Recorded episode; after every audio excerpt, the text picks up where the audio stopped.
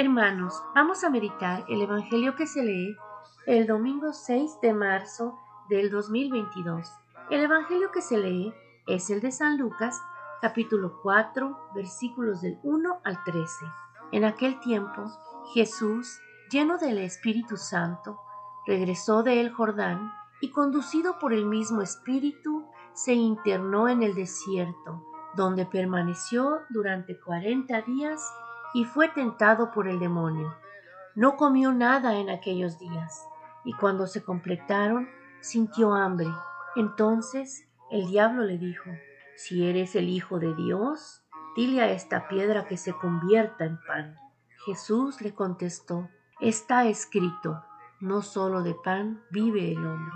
Después lo llevó el diablo a un monte elevado y en un instante le hizo ver todos los reinos de la tierra y le dijo, A mí me han sido entregado todo el poder y la gloria de estos reinos, y yo los doy a quien quiero.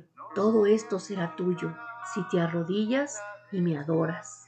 Jesús le respondió, Está escrito, adorarás al Señor tu Dios y a Él solo servirás. Entonces lo llevó a Jerusalén lo puso en la parte más alta del templo y le dijo, si eres el Hijo de Dios, arrójate desde aquí, porque está escrito, los ángeles del Señor tienen órdenes de cuidarte y de sostenerte en sus manos, para que tus pies no tropiecen con la piedra. Pero Jesús le respondió, también está escrito, no tentarás al Señor tu Dios.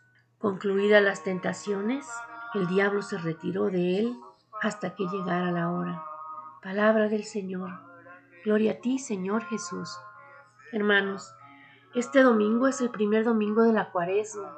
Ya fuimos el miércoles a tomar las cenizas, donde cuando nos ponen las cenizas nos dicen, arrepiéntete y cree en el Evangelio. Eso es lo que nos invita el Señor a hacer, a creer en el Evangelio, pero con la razón perfecta, con la razón que Jesús nos enseña no con la razón que cualquier otra fuente nos puede enseñar. Este Evangelio nos dice, no importa que tanto se sepan el Evangelio si en verdad no lo ponen en práctica. Así es, hermanos. El diablo se sabía el Evangelio de la A a la Z, pero no lo tenía en su corazón. Solamente lo repetía como un perico cuando le enseñamos a decir una frase.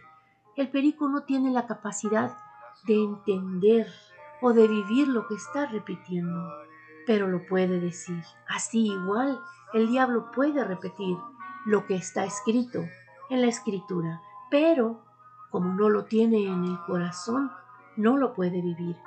Sin embargo, Jesús lo sabe y lo tiene en el corazón y nos invita a ser como Él.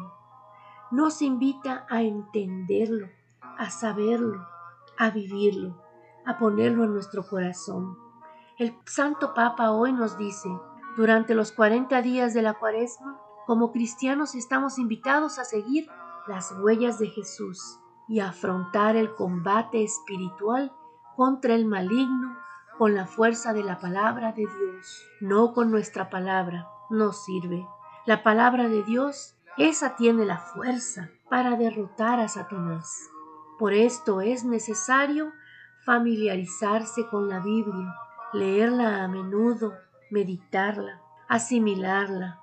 La Biblia contiene la palabra de Dios, que es siempre actual y eficaz.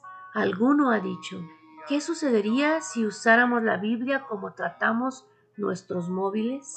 Si leyéramos los mensajes de Dios contenidos en la Biblia como leemos los mensajes del teléfono, ¿qué sucedería?